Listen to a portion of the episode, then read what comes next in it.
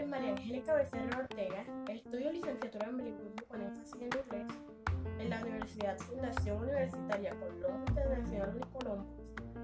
Estoy en segundo semestre y esta actividad es para evidenciar los aprendizajes vistos en la materia de interculturalidad a cargo de la docente Usiri A partir de los textos Construcción de la identidad racial, una mirada desde la familia negra cartagenera de la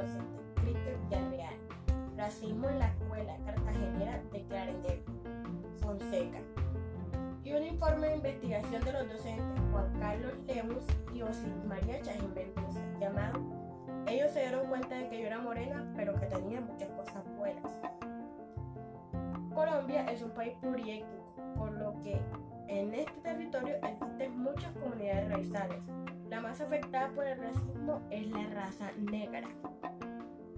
Por años, muchas personas de piel negra han sido víctimas de la discriminación y el rechazo de la sociedad con comentarios de lo que para ellos es o no es aceptable.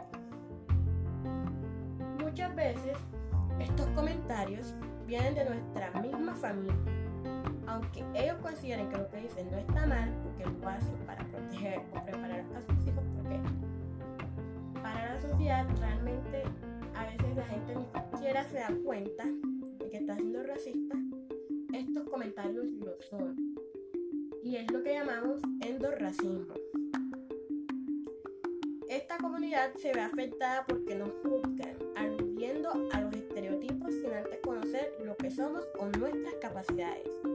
Comentarios como, y ese pelo, este sol es pan negro, búscate un blanco para mejorar la raza. Son escuchados tristemente muchas veces a lo largo de nuestra vida, ya sea que la hayamos dicho nosotros, que no las hayan dicho o que las hayamos escuchado de otra persona. Muchas personas aún asocian lo negro con lo malo, lo sucio y lo feo.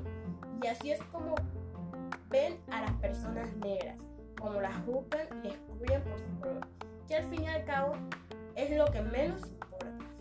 Las personas que somos de tez negra o morena vivimos el racismo hasta dentro de escuelas o incluso por parte de algunos maestros que estudiaron para transformar y no transforman. Además, el color de como los labios que comúnmente son gruesos, también hay insultos para nuestro cabello.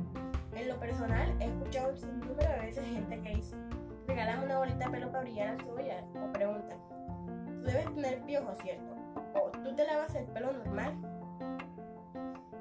O en los colegios y trabajos el típico comentario de que nuestro pelo se ve desarreglado y poco profesional, obligándonos a alisarlo lo que para muchos significa dejar de lado nuestra cultura y lo que somos solo por un estereotipo social.